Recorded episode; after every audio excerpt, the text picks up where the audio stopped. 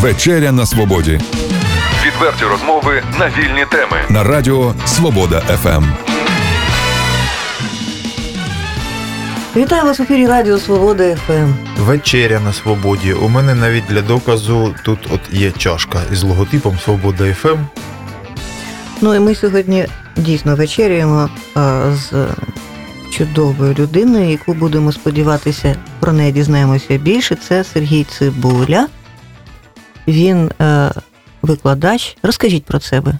Я директор навчально-наукового інституту технологій Чернігівського національного технологічного університету.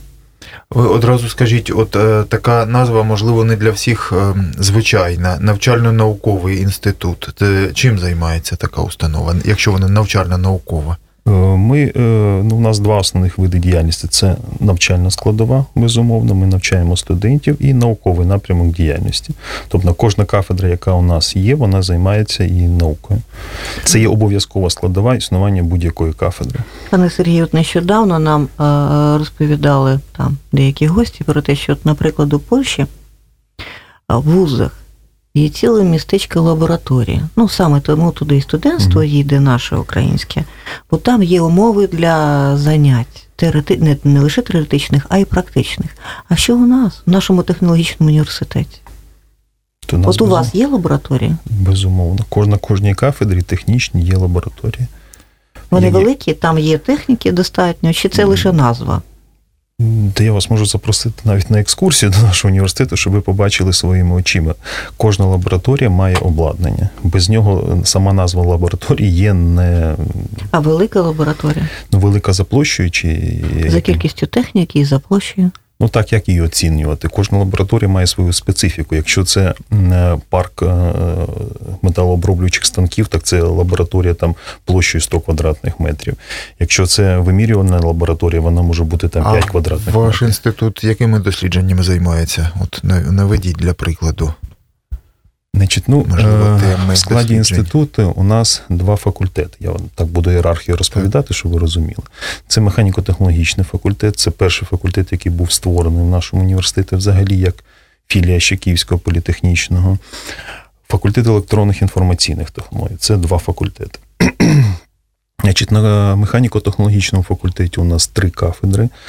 Це кафедра технологій зварювання та автоматизованого будівництва е, будівельних конструкцій, Е, кафедра технологій машинобудування та деревообробки і кафедра автомобільного транспорту та інтегрованих технологій машинобудування. Сама назва кафедра вже говорить те, чим займається дана кафедра. А скільки студентів на ваших кафедрах? От скільки студентів навчаються в вашому інституті? Саме в інституті у нас 1900 студентів. Там. Це не в університеті, це в Ні-ні-ні. вашому інституті. Да. От скільки з тих 1200 осіб знайдуть собі роботу в Чернігові або в Україні? Ну, це дуже цікаве запитання. Ми сподіваємося, і ми націлюємо, що всі діти знаходили, знайшли роботу. Але я вам приведу останній приклад. Буквально позавчора у нас була нарада, і на якій е, дітям було випускникам запропонована запропонована робота в Чернігові на зарплату 8-10 тисяч гривень. Ви знаєте, що вони не пішли на роботу. Це вони І настільки не впевнені в собі, настільки вони фахівці, чи вони настільки амбітні? Я думаю, що тут і Чи просто амбітність, дурні? і Одне одному не заважає. Одне одному не заважає, дійсно. Я вважаю, що це досить пристойна пропозиція, і цих дітей вони йшли на ті посади, під які їх готують. Так, а, Це а, енергетика. а що вони будуть робити далі? Добре, вони не Вони віддали перевагу чомусь іншому. Ви знаєте, що дуже цікаво було, чому не пішли. Каже, я піду е, торгувати вікнами. І це діти, які, в принципі, вони мають достойний рівень знань, які можуть виконувати ті задачі, на які їх Тобто, правильно ми зрозуміли, вони не пішли на виробництво, так? Правильно? Е, е, І е, вирішили торгувати вікнами натомість? Ну, це да, оце такий приклад свіжий. Буквально позавчора була розмова. Живуть сьогодні, І справа в тому, що сьогодні і зараз. Гроші необхідні зараз і, і великі. От вони хочуть взяти. Безумовно, да. Ну Да. так, е, а 8-10 тисяч гривень це маленькі. Так? А, а скільки вони там зароблять? е, е, Ну, це дуже цікаво. Я у них не цікавився, це мені е, завідувач кафедри таку історію Ну, значить, тисяч 20, 30, 40, 50, якщо у них Ну, є вони е, хочуть. порівняння. Вони хочуть дійсно. Значить, і навчатися не треба, якщо і можна вони, одразу вони в Чернігові е, е, ринок праці Чернігова він не завжди пропонує навіть такі посади. Це офіційне працевлаштування, це повний соцпакет, е, це відрахування в фонд соціального страхування, в пенсійний фонд. Тобто в рамках тієї пенсійної реформи, яка відбулася, це вже досить актуально має бути для молоді, коли ти маєш мати мінімум 25 років пенсійного стажу і 25 років відрахувань. А коли він піде торгувати вікнами, це треба теж дітям пояснювати, що а тебе оформлять, а за тебе будуть платити в пенсійний фонд. Як ти себе бачиш через 20 років, через 30 років? От, ви знаєте, пане Сергію, ми тут е, от, у цій студії спілкувалися із уже і вже не один раз із людьми, е, з якими говорили от якраз про такі от проблеми: про ринок праці, про працевлаштування і про кадрове питання. От, і були тут підприємці, які скаржилися на те, що не вистачає гостро, не вистачає е, працівників на робітничі спеціальності. Ну, от Віктор Лазар, зокрема, таке говорить. Віктор Леонідович. Ну, університет не готує фахівців на робітничі спеціальності. У нас рівень вже інженерний йде, вищий посад керівників. Ну так це ми для прикладу навели і так робітничі, а так само і інженерні, звичайно. Він Але говорить, ж- що от я прийшов, каже, на іспити і послухав, аби потім Мгм. згодом я б забрав цю людину, чи цю дитину, чи цього молодого фахівця, якби вона елементарно потім мені згодилася, елементарно мала знання, не знання, не лише теоретичне, а й практичні. Приходить дитина, яка от розповідав він нещодавно. Мгм. Приходить, а вона елементарно не знає, як зробити якісь е, деталі. Каже, мені треба по- повчитися, почитати. А потім а каже, а що ж ти робив 5 років? Ну це я просто процитував. Ні, ну ви знаєте, це дуже часто така ситуація буває, на жаль. І у нас теж була розмова з одним керівником підприємства, каже, дайте мені інженерна механіка. Ну, добре, а яку ви зарплату йому запропонуєте? Ну, 2800 це було ще до, до 3200. Давайте ми зараз зайдемо на потік і запропонуйте. Діти просто промовчать. Ті діти, які на сьогоднішній день мають оті знання, про які хоче Віктор Леонідович Лазар, я його дуже добре знаю, ми спілкуємося, вони їдуть працювати або на Київ, або в Польщу. А Плюс є вас знання іноземної мови, і вони вже там виходять мінімум на тисячу євро зарплати. А є у вас статистика, можливо, можливо, її Мгм. немає стосовно тих дітей, а потім же ж молоді спеціалісти, Які дочі? які е, влаштувалися за кордоном або ж живуть та працюють в інших країнах е, чи ж містах України. Є. Е, Статистики такої нема, а але я таких дітей знаю. Так я знаю навіть е, наші випускники, це 2006 рік, інженери-механіки, які на сьогоднішній день відкрили своє представництво в Польщі і перетягують туди наших дітей, тому що їм там простіше працювати. В плані податкового навантаження на бізнес. Вони приїжджають до нас, беруть дітей, вони кажуть, вчіть мову, і ми вам запропонуємо разом з житлом там мінімум 700-800 євро старт заробітної плати. Але ж от е, я у мене все з голови не виходить, пробачте, оця історія, яку ви на початку розповіли. Що Стосовно вікна, про, про, про ці ну, вікна. У мене теж воно болить. Е, знаєте. Бо е, знаєте, ну я може помиляюся, ви поправте, якщо, якщо це якщо я щось не так кажу, але мені здається, що якраз от ті фірми, які виробляють оті вікна і платять такі гроші за те, щоб їх просто продавали. То це фірми, е, вони виникли колись у, у державах, які теж проходили такий такий етап, як наша країна проходить. І оті люди, вони не купилися тоді. Ну, розумієте, так? А вони взялися, от закусили вудила, як кажуть, і почали розробляти свою промисловість. І тому вони зро... тому вони і виникли такі фірми, які тепер у нас працюють. Тобто е, діти ці, ну, це фактично діти, вони ще не розуміють, що. Олексій, Колись треба свою промисловість розвинути, щоб, щоб на наших підприємствах воно І все ми так постійно про це працювало. говоримо. і не Ми так. постійно про це От, говоримо. Дивіться, всі видатні мільярдери та мільйонери від з чого починали? З власного бізнесу. Невеличко, так. Треба, треба починати з чогось. Можливо, вони готові починати з цих вікон.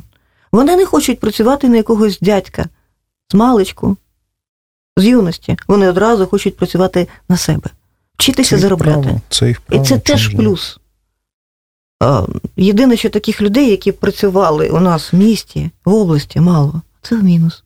Ірино, 10 тисяч гривень, соціальний пакет, виробництво, ще раз. Стабільний ще робочий раз. день, ну це непогано для Чернігова. Своє майбутнє, 10 тисяч. Можливість У кар'єрного росту. Ну, Він Відпустка, пенсія, амбітна що людина, він може заробити більше. Це його право. Та звичайно ж його право. Просто це наше, е, наше сьогодення, яке таким і залишиться. Як оці права ми будемо нескінченно тільки реалізовувати. На те, щоб У нас поторгувати. е, влітку шукали системних адміністраторів. Я кажу, і комп'ютерщик. Яка зарплата? Ну, мінімалка. Я кажу, навіть не заходьте. Ну, не підуть діти на 3200 на мінімалку. Е, Це офіційне працювання, воно їм не цікаво. Якщо ви хочете, і мало того, ви пропонуєте повний робочий день без можливості виходу. Я вам кажу, можу знайти навіть студента-випускника, е, який е, би проходив, якщо б у вас виникала проблема, він би проходив, приходив визначений час або дистанційно цю проблему вирішував. Але цього керівника це не, не влаштувало. А от е, почали говорити і трошки перервалися, то навіть не трошки, щодо структури і щодо того, чим є змога у вас займатися в інституті, і е, обов'язково наведіть е, приклади якихось перспективних розробок, цікавих Мгм. тем, якими займаються студенти. І та й не тільки студенти, а й викладачі, співробітники, очевидно. Е, е, В нашому університеті от, е, існує ну, більше десяти напрямків, які на сьогоднішній день є досить перспективними. Наприклад, наш кафедра зварювання та автоматизованого проєктування будівельних конструкцій. Дуже цікава розробка, яка в них є, це полегшений бронежилет. На основі зварювання алюмінію титанових сплавів вони запропонували для Збройних сил України. Е, Розроблена система живлення, система керування електронно-променевого зварювання. Ну, так, от, якщо дітям розповідати про це в школах, ну, це для них щось таке незрозуміле. Е, нашими кафедрами промислова електроніка, радіоелектронних апаратів значить, розробляються портативні, портативні джерела живлення. Вони мало потужні, знову ж таки, для Збройних сил. Ми можемо е, бездротово здійснити зарядку мобільного телефона. Там. У нас е, це зараз ті проекти, які реалізуються ось в, теперішній час. Е, Була цікава розробка Mobile Рада для обласної ради, програмне забезпечення, де депутат приходить з планшетом, реєструється і вже голосує не кнопками через планшет.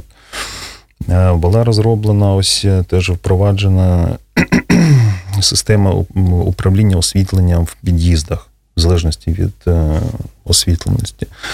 Наші комп'ютерщики там взагалі такий спектр. Е, е, Тем, за якими вони працюють, це е, ось до- до- досить потужна була система управління в агропромисловому комплексі агропромислового підприємства, яка збирала, акумулювала дані там про ціни, про погодні умови і видавала план дій там посівних робіт, план внесення добрив. Досить така потужна, вона розгалуджена система. Е, Знову ж таки, наші от промелектронщики розробили блок живлення для це для міста було блок живлення для кабінетів фізики. Тому що були закуплені комплекти з електродинаміки на уроки фізики, а блок живлення там не витримує критики. Вони розробили і виготовили ці блоки живлення. Аналог китайський такий коштує в два рази дорожче. Запропонували. Тобто, ну, куди йти розвиватись, е, є. Але ото, ото бажання, і ото, якщо дитина амбітна, вона себе знайде. На сьогоднішній день програміст, якщо він програміст, не середній, він заробляє від півтори тисячі доларів, сидячи в Чернігові. Е, А от е, скажіть одразу, от ті приклади, які ви навели, це одразу вони можуть бути застосовані, чи вони якийсь час виж... вижидають, вичікують е, того, ну скажімо, свого свого застосування? Це, це одразу, одразу не тільки виробничий, а й бізнес-проєкт, чи як це складається? От розкрийте кухню. Значить, у нас планується ось десь за два тижні проведення бізнес-форуму, де ми будемо презентувати наші інноваційні проекти та наукові розробки. Ми збираємо наших підприємців, всіх зацікавлених осіб, і університет буде себе презентувати в рамках у тієї кожної розробки. Значить, є е, технології, а є вже дослідні зразки. Наприклад, то, що я про кабінет фізики сказав, то вже є дослідний, дослідний зразок, який вже впроваджений, який вже користується.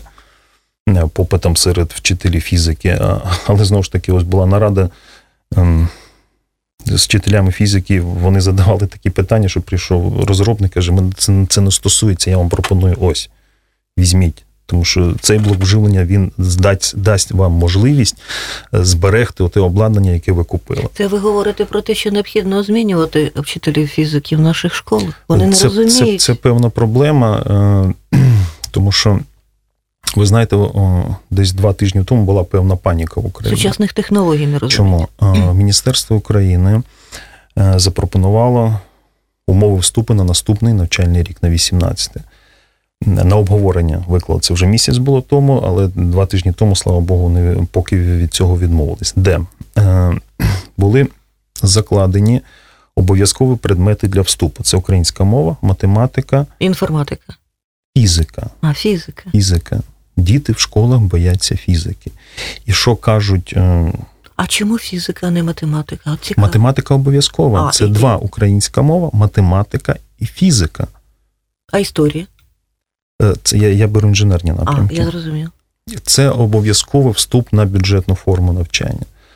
Ну, пішла зворотня хвиля.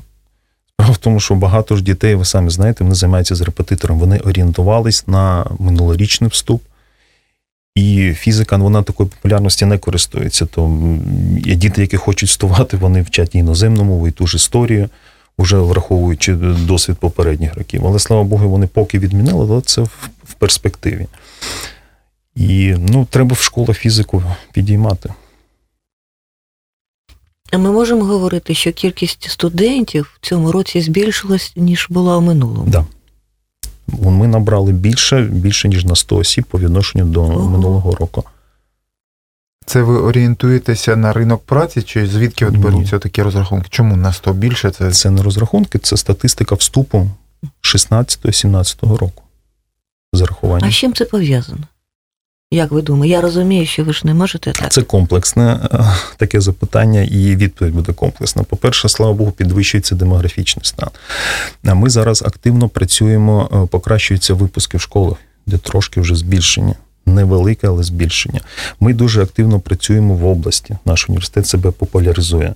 Коли ми приїжджаємо в місто Городню, і там висить в Городнянській школі реклама там Сумського вузу, Рівненського, як вони туди добираються. Я розумію, що це через своїх студентів. І коли ми розказуємо про свої розробки, там е, намагаємося зацікавити дітей елементарно, і ми несемо інформацію в маси. І за рахунок цього у нас збільшується кількість дітей, які вступають саме з області. Вони не виїжджають. А ви знаєте, що е, після вступної кампанії 2017 року були опубліковані дані е, стосовно умовного донорства е, областей по вступниках. Що- мається на увазі? Головним донором київських вузів була Чернігівська область. Це ми знаємо. Перше місце. Перше Я місце. працював 11 років деканом факультету, і ми стикалися з дуже цікавою такою ситуацією, коли ну, літо там, серпень місяць. е, Приходять батьки, забирають документи. Чому ви забираєте? Ми у вас пройшли на якусь спеціальність на контракт, в Києві прийшли на, пройшли на бюджет. Ну, будь ласка, то ваше право, ви пройшли на бюджет. Вони щасливо поїхали вчитись, вчитись Київ. Проходить зимова сесія, з'являється мати. Каже, може до вас перевестись. Ну, будь ласка, що, що сталося? Де ви? І тут я згадую цю розмову приймальній комісії, тому що ми там постійно працюємо. Е, да ви знаєте, так сталося, що дитина не встигла здати один предмет, і ми втратили стипендію. Втратили стипендію, фінансове навантаження на сім'ю збільшилось. Я оце три дні їздив по школах по області і задавав одне питання: діти, як ви думаєте, скільки вам треба грошей для того, щоб, е, щоб вам дали батьки на тиждень перебування в Києві?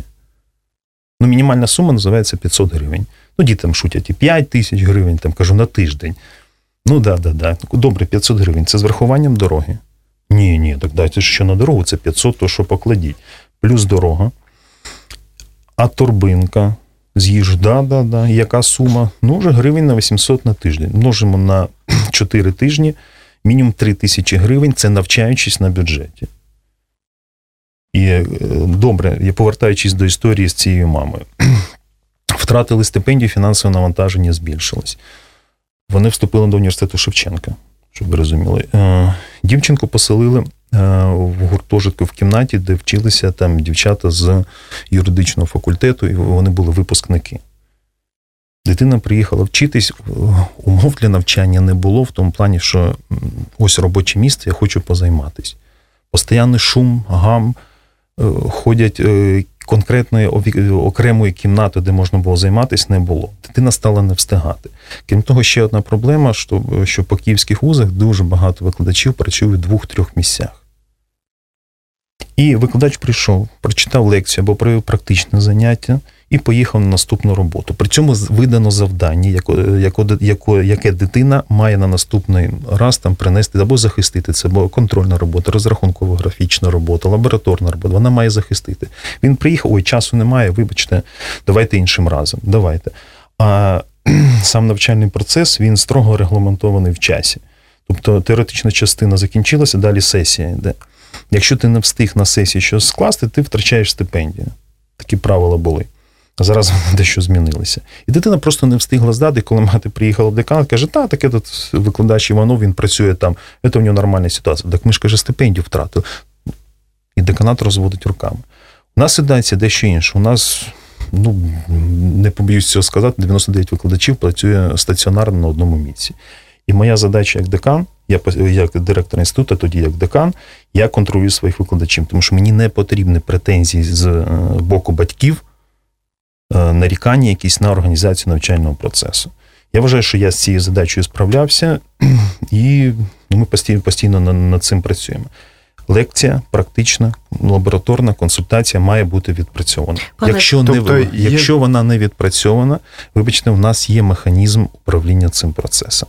Це контракти викладачів. Тобто є серйозні все-таки переваги. У Чернігові мається на увазі? Віднош... Да, відношення викладач-студент і вуза до своїх студентів. Пане Сергію, я не навчалася в вашому вузі, у мене немає друзів, які б викладали там в університеті. Однак е, е, от є люди, які дивилися документацію вашого вузу або ж київського, вибирають е, Яку Чомусь саме? київські. Яку ну, ми ми говорили, е, чому, е, тому що там, можливо, більше потім є можливостей е, отримати Для роботу. Однак, от з якістю викладацького складу, яка ситуація? Наскільки ви можете гарантувати, що ті викладачі, які у вас в інституті, вони професіонали? Ну, тобто не поступаються, точніше сказати, київським. київським. Ну, гарантувати, що вони професіонали. По-перше, є конкурсний відбір. Відбір. Давайте підемо з цієї з цього боку. Тобто, якщо він не знається на справі, він конкурс не не, не, не пройде. так? Ну, є безпосередньо, якщо брати елементарну комірку, це кафедра. На кафедрі є керівник. Керівник відповідає е, тобто керівнику ви відповідаєте випускової за ваших кафедри. і ви за них. Е, Безумовно. Що таке викладач-професіонал? Він добре знає свій предмет, він займається науковою роботою, він публікує свої результати своєї наукової роботи в ну, зараз вимоги в міжнародних виданнях, приймає участь у конференціях. Це є теж складові професіоналізму. Ну, я для себе хочу зрозуміти. Це, значить, ну, ми ж з вами знаємо, що перше місце в Україні займають студенти київські так які поїхали навчатися в Києві. Ну, майже всі студенти Чернігова. Я з вами не погоджусь. Ну, Є незалежна така певна, кажуть, е, проведення всеукраїнських олімпіад, де приймають участь студенти всіх навчальних закладів України. Вони профільні йдуть по своїх предметах. У нас є дисципліна теоретичної основи електротехніки. У студентів вона вважається дуже важкою. Але в минулому році наші студенти зайняли перше місце в Україні. Так. І давайте далі. Я вам е, спеціальність технології машинобудування. За останні сім років ми не виходимо з трійки лідерів. Перше, друге, третє місце це наші технології машинобудування.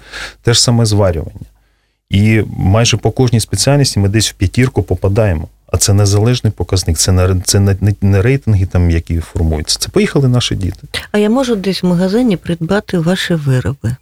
От ви щось створили. А ми не виробниче ну, підприємство. Не самого ж університету. Ну я розумію, однак чи є у вас приклади чи випадки, коли ваші знаходи, чи от ваші наукові досягнення, дослідження дійшли до такого рівня? Ну, ми ж Можливо, торгів... це фантастика, однак Як ви, може, я ви можете подивитись е, наша зелена сцена на площі. Ви знаєте, що її виготовили наші студенти? Не знаю.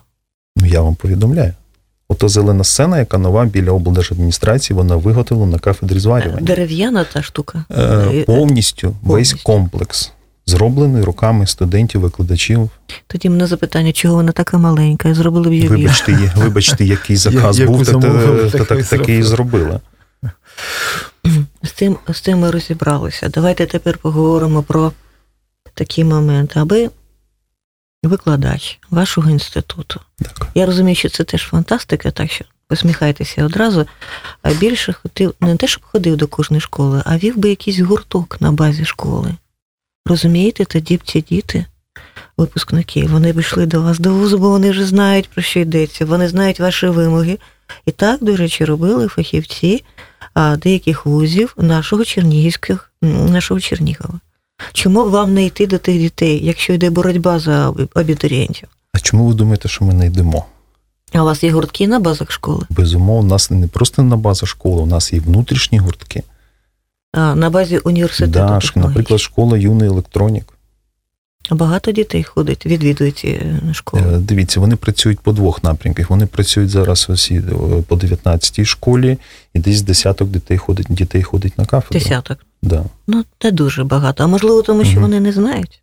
А, це- а можливо, це тому що, коштовно, то- тому що вони бояться фізики. Можливо, і фізики бояться. Я б точно не пішла. Скажіть, будь ласка, І вони, знаєте, а, дуже ж багато хочуть іти от, е, торгувати вікнами, а на початку своєї кар'єри посидіти там з паяльниками та щось припаяти, воно боїться і не хоче. я так знаєте, що думаю, якщо він фізики не знає, то він і вікно не поставить так, як слід. Та йому там, ну, можливо. Ті гуртки, які на базі школи, вони платні, коштовні, безкоштовні. Для наших викладачів безкоштовно. Тобто, А діти щось Дивіться, платять зараз е, е, за гурток. е, ну, той проект, який зараз от ми хочемо, він уже майже на стадії закінчення. Школа купує певні комплекти з радіоелектроніки. І наш викладач просто приходить і не навчає дітей щось там конструювати. Тобто е, апарати, виробництво, е, ну, вся техніка це шкільна, так? Да, да, А да, да. Тому це на базі виходить? школи. Про, про практику поговоримо за кордоном. Я от, Е, от ще хочу. Ще Скільки- хочу один приклад. Прошу. Можна? Значить, у нас в минулому році ми започаткували такий міський він проект, називається Сонячні промені, де ми залучаємо дітей шкіл до е, нашої наукової діяльності. Крім того, ви, мабуть, знаєте, що є така мала академія наук. Чули? Це та е, вона е, в Чернігові також відділення працює. Вона працює зі школами, з початковими науковими роботами. Значить, ми 1 грудня проводимо першу таку конференцію, де діти мають, будуть мати змогу представити свої наукові розробки, які виконуються на базі школи. Це перша така конференція і в Україні навіть не на базі університету. Да, да, да. Вони виконані там. Це є перший етап апробації їх робіт для того, щоб коли вони будуть далі вже подавати на всеукраїнський конкурс МАН Малої академії наук, вони е, могли щось коректувати. Тобто є е, певна консультаційна функція з боку університету для цих дітей. Це в доповнення. Крім того, в рамках цих сонячних променів я хочу привести приклад ще один. Коли ми запропонували школярам е, навчити їх е, певної дизайн, дизайнерської роботи, е, працювати в дизайнерських програмах. Наприклад, розробити логотип школи.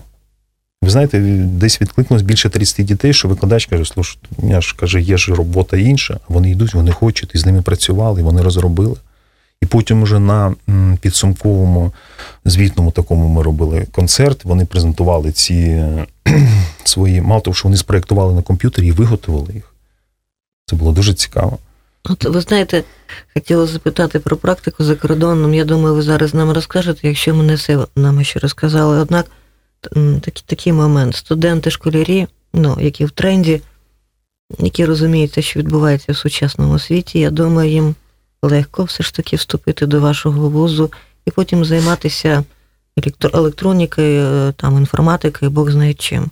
А чи є випадки у вас, е, коли до вузу вступають е, люди більш дорослі, які мають вік там за 30, за 40, а може за 50. Чи можуть вони зараз потягти ось цю науку чи може людина середнього віку отримати знання і е, вкласти собі в голову.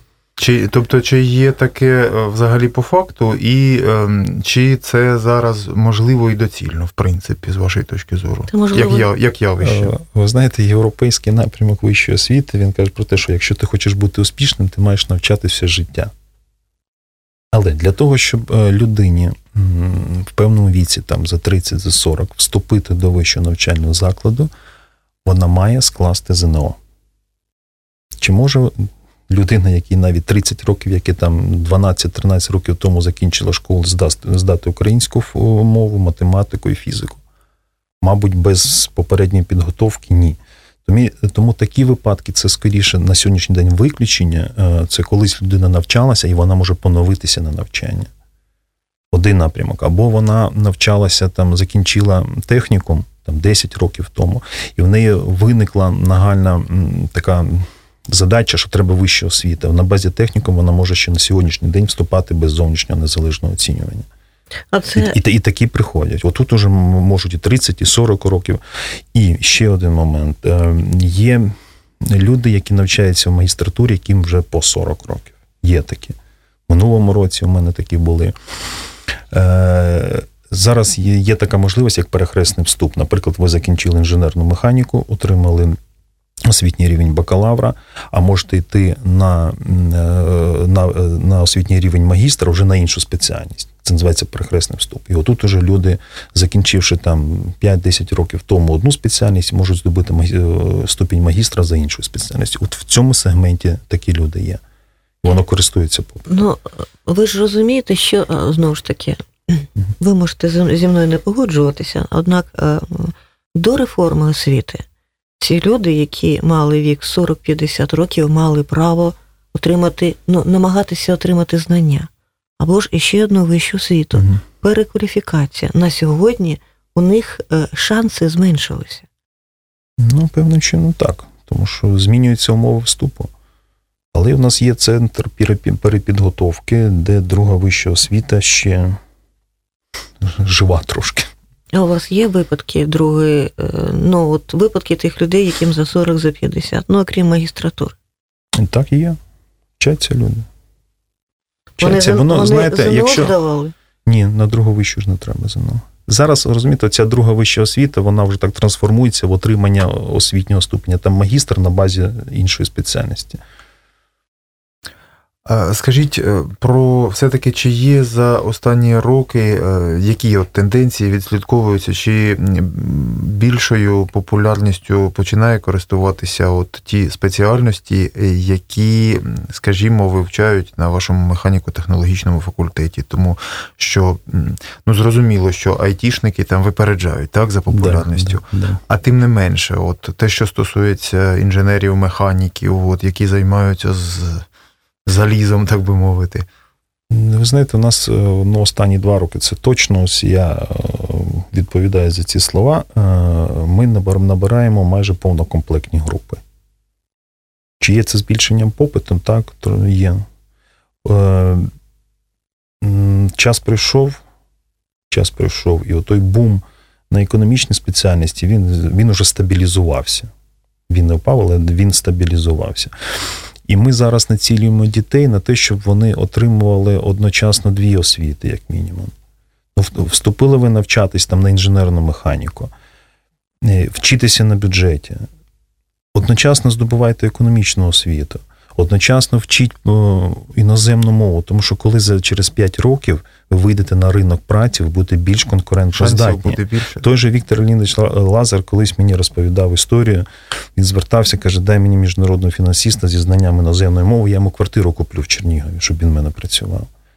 Але тут отой комплекс знань, який він хотів, то дійсно була певна проблема. Вільне володіння іноземною мовою.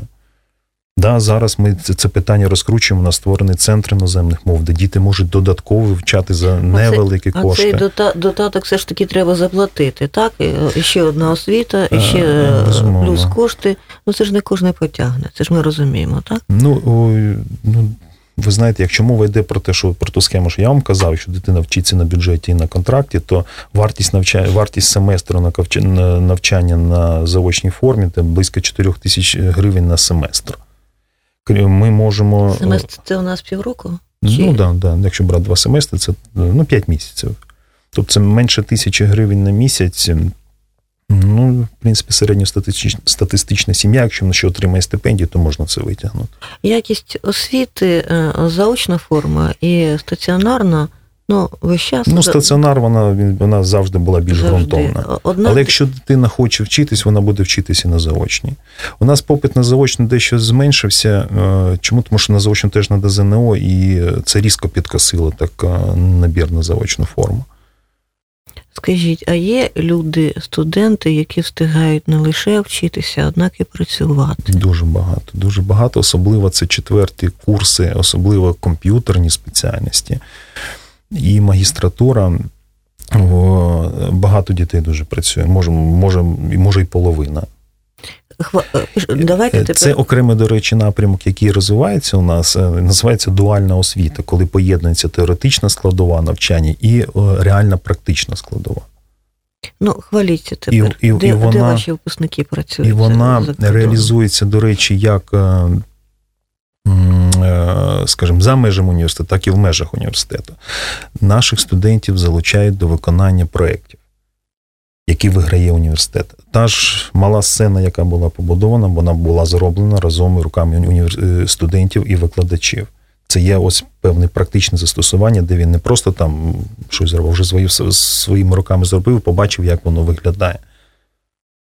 Значить, стосовно де вони працюють, В Гарварді, наприклад, викладачі Гарварду шикарно.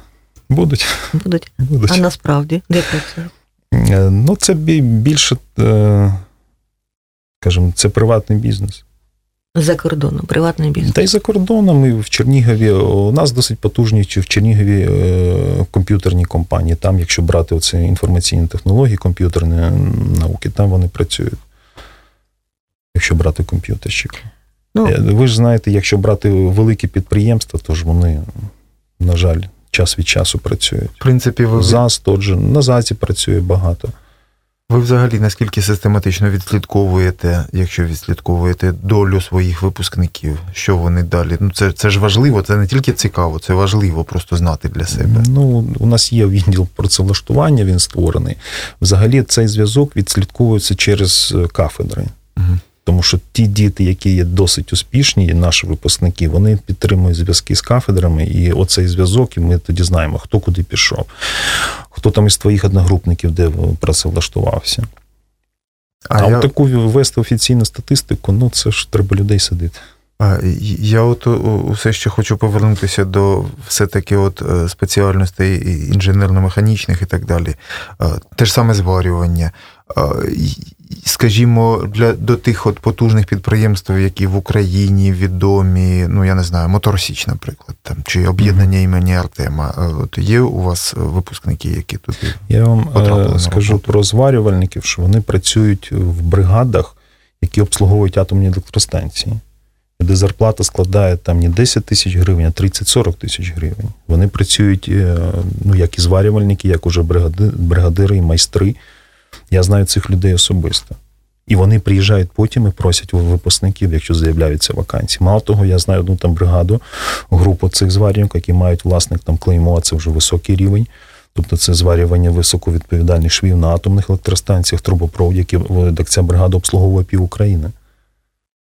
А це відповідні стад, ну, заробітна плата. Тобто, така, ви кажете, якщо вони приїжджають і шукають, то це вже налагоджується така, ну як це, да, ланцюжок зв'язку, безумовно. Пане Сергію, коли я дивлюсь е, новини, які про події, які, в яких розповідають події, які відбуваються за кордоном, то просто мені здається, що там уже Японія, Китай, Сінгапур, вони живуть в іншому вимірі. Я е, кажу про ці сучасні технології, про машини, як вони їздять, про трамваї та автобуси, і навіть про поїзди. А от що у нас? Коли ми будемо, що у нас з роботами? Чи е, от виробляєте ви якісь такі е, технології, які вже завтра будуть там їхати, рухатись, літати Черніговом? Нас з сонячними Значить- батареями, чи якось ви їх е, виробляєте, чи плануєте? М, Чи ми будемо жити там десь е, в якому віці?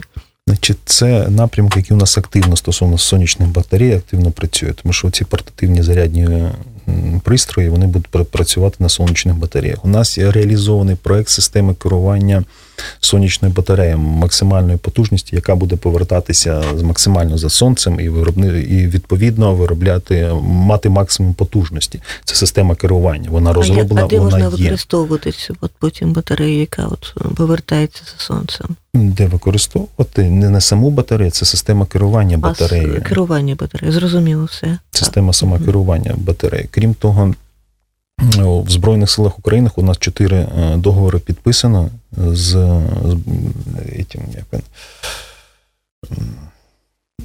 є такий на- навчально-науковий центр, де ми запропонували ці розробки. Вже як вони там будуть реалізовані, то там зараз ідуть перемовини. А роботи коли ходитимуть Е, Чернігово Значить, е, вашого виробництва? е, у нас е, От уже в Литві і Латвії я ну правда спостерігаю, це просто шалена ідея там по розвитку, я не знаю, техніки, е, технології. От, наприклад, там є е, робот, який тягне за собою е, всі, весь багаж листоноші. Ну, вона Я- просто йде, а, а за нею їде ця штука. У нас на кафедрі промелектроніки це один з прикладів. Розроблений квадрокоптер, який може підіймати стосовно листонош, може підіймати вагу до 8 кілограмів і рухатись на відстань до 80 кілометрів. Це зараз реальна розробка, яка літає, яка. Тобто, іншими словами, ви можете доставити предмет. Да, а 8 кілограм на сьогоднішній день, якщо ви цікаві цим питанням, це, Ну, Це серйозно? це, це серйозно. Крім того, цей квадрокоптер обладнаний, обладнаний HD-камерою. Стосовно роботів, чи будуть? Будуть. У нас є кафедра ось е, БРАЗ біоелектронних радіотіх систем, е, де там вже закуплені певні комплекти, які є початковим шагом для створення роботів. Ну, дивіться. Це, звісно, що не, не, не сьогодні, але е, ця кафедра виграла два міжнародні гранти. І таким чином з'являється ресурс для поповнення матеріальної бази університету. Ну, я чому задавала вам це запитання? Ми ну, так відстаємо у цих технологіях. Що я навіть не знаю, чи встигнемо ми наздогнати е, світ. А для того, щоб все ж таки не плентатися, не плентатися десь позаду, можливо, а, співпрацювати з тими вузами, які за кордоном, об'єднуватися в лабораторії спільні. У нас це реалізується. Якраз оцю про цю кафедру я говорив. У них е, спільні проекти з Сталінським університетом. І зараз наш викладач поїхав туди на стажування, один уже пройшов там. Е, Другий зараз поїхав. Вони на Фейсбуці він виложив, що зараз знаходиться в Китаї. Тобто у нас ця міжнародна співпраця, вона за останні ці 5 років наб- набу- набула обертів і далі починає розвиватися. Є певна проблема з іноземною мовою, але це вже задача, яка поставлена керівництвом.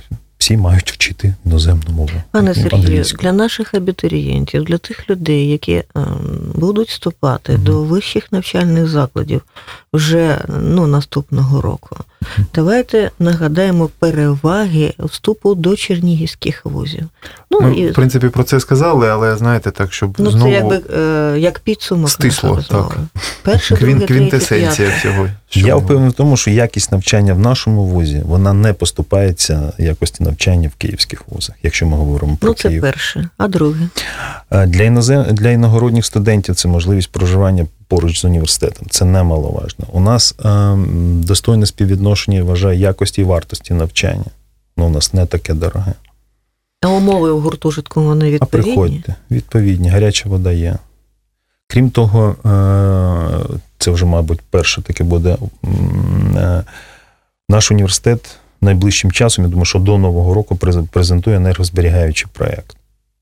Досить потужний всього університету переобладнання. Це трошки там е, то, керівництво, але е, слідкуйте за новинами.